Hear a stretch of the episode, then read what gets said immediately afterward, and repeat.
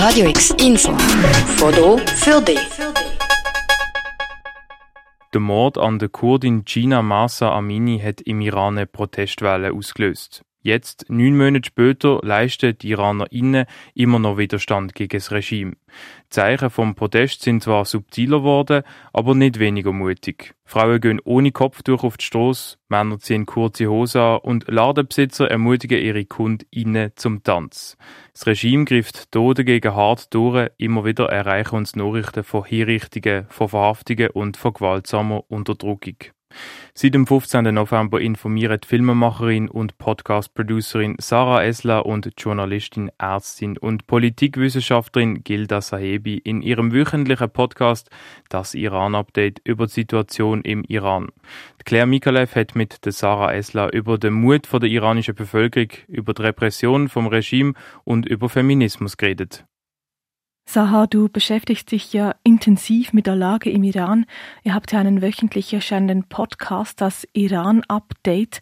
Da haltet du und Gilda Sahebi eure HörerInnen seit dem 15. November auf dem Laufenden. Hättet ihr damals gedacht, als ihr diesen Podcast gestartet habt, dass sieben Monate später die Situation immer noch so schlimm ist im Iran, dass die Menschen immer noch so unter dem Regime leiden müssen? Um ehrlich zu sein, ich schon, ja. Ähm, ich habe, ähm, ich glaube, in den ersten zwei Wochen, als, also ganz zu Beginn, als das anfing, glaube ich, war mein Gefühl erstmal, ach, das hält jetzt zwei, drei Wochen und dann ist es, wird's, wieder im Keim erstickt. Ähm, solchen, solches Aufbegehren der Bevölkerung gab es eigentlich jederzeit oder immer wieder in, in unregelmäßigen Abständen in Iran. Ähm, aber nach so paar Wochen war mir irgendwie schon klar, okay, das ist was anderes, das wird ähm, größer sein und dennoch wird es Minimum ein, zwei Jahre dauern. Also ich glaube mittlerweile, also das war damals meine Aussage schon, dass ich dachte, das wird, das ist kein Prozess, der jetzt über Wochen oder Monate entschieden wird. Und ähm, wenn man überlegt, dass die islamische Revolution beinahe genau ein Jahr gebraucht hat, ähm, war für mich relativ klar, das dauert länger. Das dauert länger. Dieses Regime, unter dem die Bevölkerung seit 44 Jahren leidet, ist noch brutaler, noch unmenschlicher ähm, im Umgang mit den eigenen Menschen ähm, als davor. Also wundern tut's mich ehrlicherweise nicht, nee. Du sagst es gerade, es ist noch brutaler, noch unmenschlicher als je zuvor. Vielleicht können wir unsere HörerInnen über die aktuelle Lage kurz im Iran aufklären. Wie sieht das im Moment aus? Es ist ja diese Hinrichtungswelle, die gerade stattfindet. Kannst du uns kurz mitnehmen? Wie ist die Situation im Iran im Moment? Ja, also ich meine, ich kann es auch nur von außen sehen ne, und betrachten. Ich ähm, äh, konsumiere Medien, ich spreche mit Leuten, die dort ähm, leben oder gelebt haben. Ähm, ich hatte neulich auch erst ein äh, Telefonat mit einem Menschen, der erst seit ganz, ganz kurzem hier lebt und auch unter diesem, ähm, diesem Regime äh, einiges erleben musste. Ähm, also im Grunde ist die Situation nach wie vor dramatisch und das war sie schon die letzten Jahrzehnte und das ist sie immer noch. Und das ähm, was wir gesehen haben, die Proteste, die in dem, im September angefangen haben, im Herbst letzten Jahres, das war irgendwie was so ganz Neues und hat, war ja auch sehr hoffnungsstiftend für viele Menschen. Wobei ich immer in Klammern sage, so, okay, aber dafür sind Menschen gestorben. Das darf man auch nicht vergessen. Also ich finde, tue mich sehr schwer, aus Deutschland heraus zu sagen, wie schön, dass die Menschen protestieren dort, weil das da um Leib und Leben geht. Ne? Ähm, diese Proteste haben abgenommen. Ähm, es gibt aber weiterhin ganz unterschiedliche Formen von zivilem Ungehorsam. Es sind Frauen, die sind auf der Straße. Man sagt so 25, 30 Prozent, die ohne Kopftuch ähm, rumlaufen, was ein Risiko ist und bedeutet, ich kann inhaftiert werden, im schlimmsten Falle getötet, aber mindestens gefoltert oder vergewaltigt werden. So, ne? Also von daher, ähm, die Situation ist nach wie vor ähm, sehr dramatisch und ähm, du hast die Massenhinrichtungen angesprochen, die passieren gerade vor den Augen einer Weltgemeinschaft, ähm, im Geheimen vor den Augen der Leute, also die Zahlen, die man jetzt so kennt. Die Iran ist das Land mit den meisten Hinrichtungen laut Amnesty, äh, laut der UN. Und ähm, mal Nordkorea und China ausgenommen, ne, weil von da hat man keine Zahlen. Aber im Grunde ist es, ähm, ja, die Leute werden hingerichtet. Es sind immer noch 20, 30.000 Leute inhaftiert, die ausschließlich aufgrund der Proteste inhaftiert wurden. Ne. Es gibt immer noch, ähm, wie in Deut äh, von den Deutschen, ähm, ich kann jetzt viel, viel mehr für Deutschland sprechen natürlich als für andere europäische Staaten, deutsch-iranische StaatsbürgerInnen, die in Haft sind. Jamshid Sharmat, der seit über 1100 Tagen und noch mehr, ich habe nicht irgendwann nicht mehr mitgezählt, in Isolationshaft ist ähm, bei ihm, bei dem das Todesurteil verstreckt werden soll. Nahi Tarawi, die 68 Jahre alt ist, ähm, gerade ihr Gesundheitszustand rapide irgendwie äh, gesunken ist und sie in Lebensgefahr ist und sie seit auch über zweieinhalb Jahren in Haft ist in Erwin, eine Kölnerin. Also ähm, von daher die Situation ist meiner Meinung nach nach wie vor sehr, sehr drastisch. On top kommen diese vielen, vielen Hinrichtungen, die passieren, von denen wir wahrscheinlich aber auch nur eine Dunkelziffer kennen. Ne? Wie könnt ihr oder woher habt ihr eure Quellen, wie ihr euch informieren könnt? Ihr seid beide in Deutschland, ihr kennt aber Leute im Iran. Woher habt ihr eure Zahlen, eure Quellen zur Lage im Iran? Also Gilda hat auf jeden Fall auch Kontakte in den Iran, die habe ich nicht. Ähm, von daher ähm, höre ich mir an, was ähm, Kolleginnen, Journalistinnen herausfinden. Natürlich hast du aber Quellen von Amnesty International, die sehr, sehr gut berichten. Die UN, also die Hinrichtungszahlen kamen von der UN. Ähm, wir haben Exilmedien, auf die wir schauen, wie 1500 Tasvir, die sehr, sehr stark sind. Also wenn die was ähm, berichten, kannst du davon ausgehen, dass das gut geprüft ist.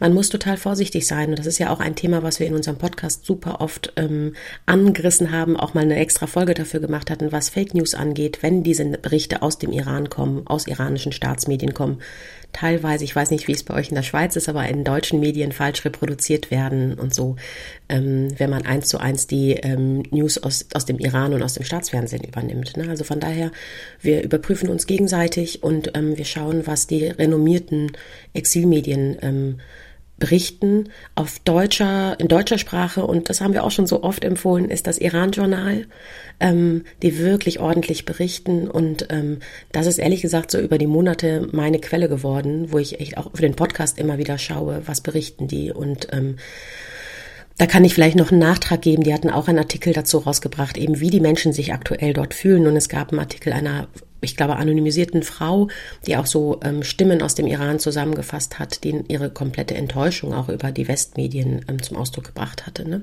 Also das sind so paar Sachen, wo man immer mal wieder verfolgen kann und die kann man auch mit Twitter und Instagram Übersetzungstools, kriegt man das schon halbwegs hin, sich das zu übersetzen. Ähm, jetzt Iran-Journal nicht, das ist in deutscher Sprache, aber die genannten Exilmedien. Ne? Du hast gerade die Enttäuschung angesprochen und wie du gesagt hast, hier bei uns in der Schweiz, in Deutschland, in der EU ist der Iran in den Medien nicht mehr so präsent. PolitikerInnen sagen mal was in ihren Reden, so wie wir stehen den IranerInnen bei, aber mehr geschieht da auch nicht.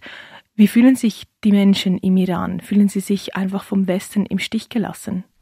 Ja, also das ist eben, ähm, um mich nochmal auf diesen Artikel zu berufen vom Iran-Journal, da sind wirklich Zitate drin. Ähm, ich lese die mal vor, ich habe den Artikel gerade vorliegen. Die Hände der westlichen und östlichen Regierungen sind mit dem Blut ähm, der iranischen Jugend befleckt. Niemand aus dem Ausland wird uns zur Seite springen.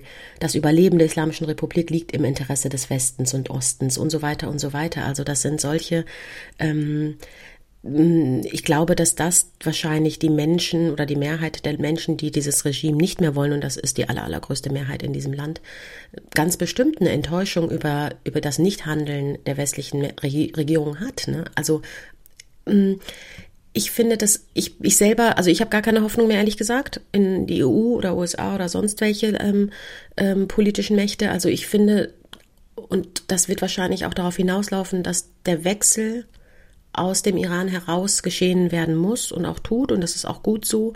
Und ich glaube, das, was aber die große Kritik ist, ist, dass diese Menschen nicht an der Seite, also dass die Politiker und Politiker eben nicht an der Seite der Bevölkerung stehen. Keiner wünscht sich, glaube ich, wenn man das so, also ne, wie gesagt, ich bin nicht der Sprachrohr der iranischen Bevölkerung, aber mein Eindruck ist nicht, dass die Leute ähm, erwarten, dass jetzt ähm, aktiv was passiert, ähm, dass man irgendwelche Leute absetzt oder sonst was, sondern es geht darum, auf der richtigen Seite zu stehen. Und wenn Annalena Baerbock, ähm, unsere Außenministerin, sagt, wir stehen an der Seite der IranerInnen, da denke ich manchmal so ganz im Fußballsprech salopp, du stehst an der Seitenlinie. Du bist überhaupt nicht da. Also das ist so. Und klar kann man auch nicht nur auf Deutschland ähm, äh, oder auf einzelne Länder ähm, blicken. Natürlich ist es eine Frage der EU. Und die kriegt es nicht hin und hat offenbar kein Interesse daran. Ne? Nimmt dadurch auch wie die Repression des Staates zu, weil sie merken, es kommen ja keine ernstzunehmende Konsequenzen aus dem Ausland, aus der EU, aus der USA. Neue Erfahrungswerte, ne? Also ich denke auch, so, es hat 44 Jahre ja bei Ländern funktioniert. Der äh, deutsche Bundespräsident gratuliert zum 40. Ich will auch nicht so nachtragend sein und das immer drauf rumhacken, aber es ist so. Ähm, ich meine, ich habe an dem Tag, als Jamshid Sharmat, also der wirklich, der wurde entführt auf einer Dienstreise, der ist in den Iran verschleppt worden, der war, ist seit über 1000 Tagen in Haft, in Isolationshaft. Er hat Parkinson, er ist total krank. Gott weiß, was ihm, also was überhaupt seine mentale Situation ist, wenn er auch freikommen sollte, ja. Er ist ein Deutscher, der lebte seit er sieben Jahre alt ist in Deutschland, ist irgendwann in die USA ausgewandert, ist aber immer noch deutscher Staatsbürger. An dem Tag, als das Urteil, ähm, also quasi als bestätigt wurde, dass das Todesurteil vollstreckt werden soll, es gab nicht eine Nachricht, nicht einen Tweet, nichts von unserem Bundeskanzler. Und da fragst du dich schon, und ich selbst als Deutsch-Iranerin habe mich schon gefragt, hätte es einen Unterschied gemacht, wenn Jamshid Sharmat Thomas Mayer gehießen hätte? Also weißt du, wenigstens ein, ein Satz zu sagen. Und ich glaube, das war der Zeitraum, wo Olaf Scholz stattdessen gepostet hat, getwittert hat. Heute war ich auf dem Girls Day, ganz toll. So, ja, also es hat mich total wahnsinnig gemacht. Ich dachte, wie kann das sein, dass das dein deutscher Staatsbürger da ist und du nicht mal es für wertvoll hältst, ein Statement rauszugeben? Also ich glaube, dass es kein Interesse gibt. Und ich habe manchmal die Befürchtung, dass es einfach dann so wie gehabt, ne, als wäre es so, machen weiter wie in August 2022. Also die Hoffnung und die Kraft liegt in der Bevölkerung selbst. Also ich glaube nicht, dass man da sich großartig auf die ähm, internationale Gemeinschaft verlassen kann. Das glaube ich nicht mehr. Du hast gerade gesagt, die Hoffnung, die liegt in der Bevölkerung und zu Beginn des Gesprächs hast du auch gesagt, die Frauen sind noch ohne Kopftuch unterwegs. Woher nehmen Sie den Mut, trotz den Hinrichtungen, trotz der Unterdrückung, trotz der Verhaftungen, weiter so auf die Straße zu gehen, weiter Widerstand zu leisten, obwohl Sie wissen, was mit Ihnen, mit Ihren Liebsten passieren kann?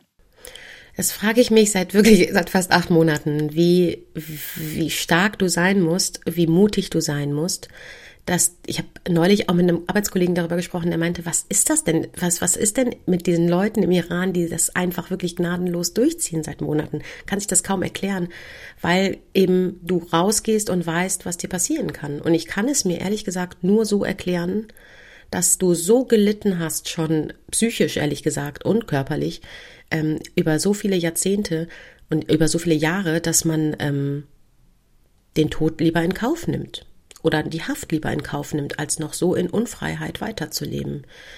Unzählige Menschen haben äh, Menschen verloren. Also es gibt irgendwie gefühlt auch im Exil kaum iranische Familien, die nicht jemanden kennen, der hingerichtet wurde, denn nicht, die nicht jemanden kennen, der äh, gefoltert wurde und ähm, mindestens drangsaliert wurde vom Regime. Also das, ich glaube, du hast nicht mehr viel zu verlieren, wenn du in diesem riesengroßen Iran-Gefängnis lebst.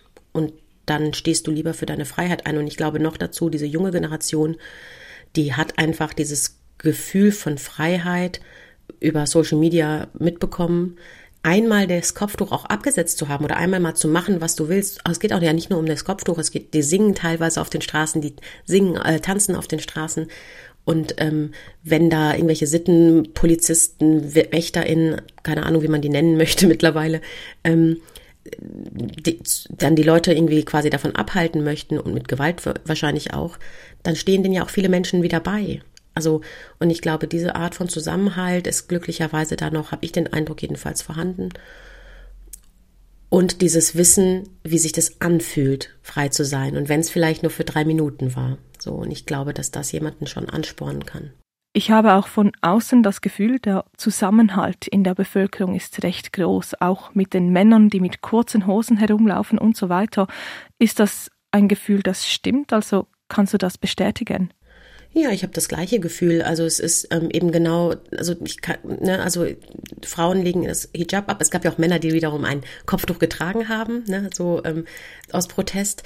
Dann gibt es eben genau wie du sagst, die Männer, die ohne äh, mit kurzen Hosen, was ja auch verboten ist im Iran. Es gab so ein ganz schönes Bild. Da war so ein, saßen so Jungs in einem Café mit kurzen Shorts und dahinter war noch mal eine Frau ohne Kopftuch. Das war so schön irgendwie. Ne, man guckt sich das manchmal an oder wenn man die Videos aus dem Internet sich anguckt, denkt man, boah, das sieht irgendwie so aus wie also als wäre das das Normalste der Welt, dass die da alle so rumlaufen gerade oder so viele Menschen von denen dort rumlaufen. Und eben wie gesagt, also ich habe den Eindruck, dieser Zusammenhalt, zumindest aus den Gesprächen, ähm, die ich mit Leuten geführt habe, die auch entweder im Iran gerade mal Urlaub jetzt gemacht haben oder Familie besuchen mussten oder so.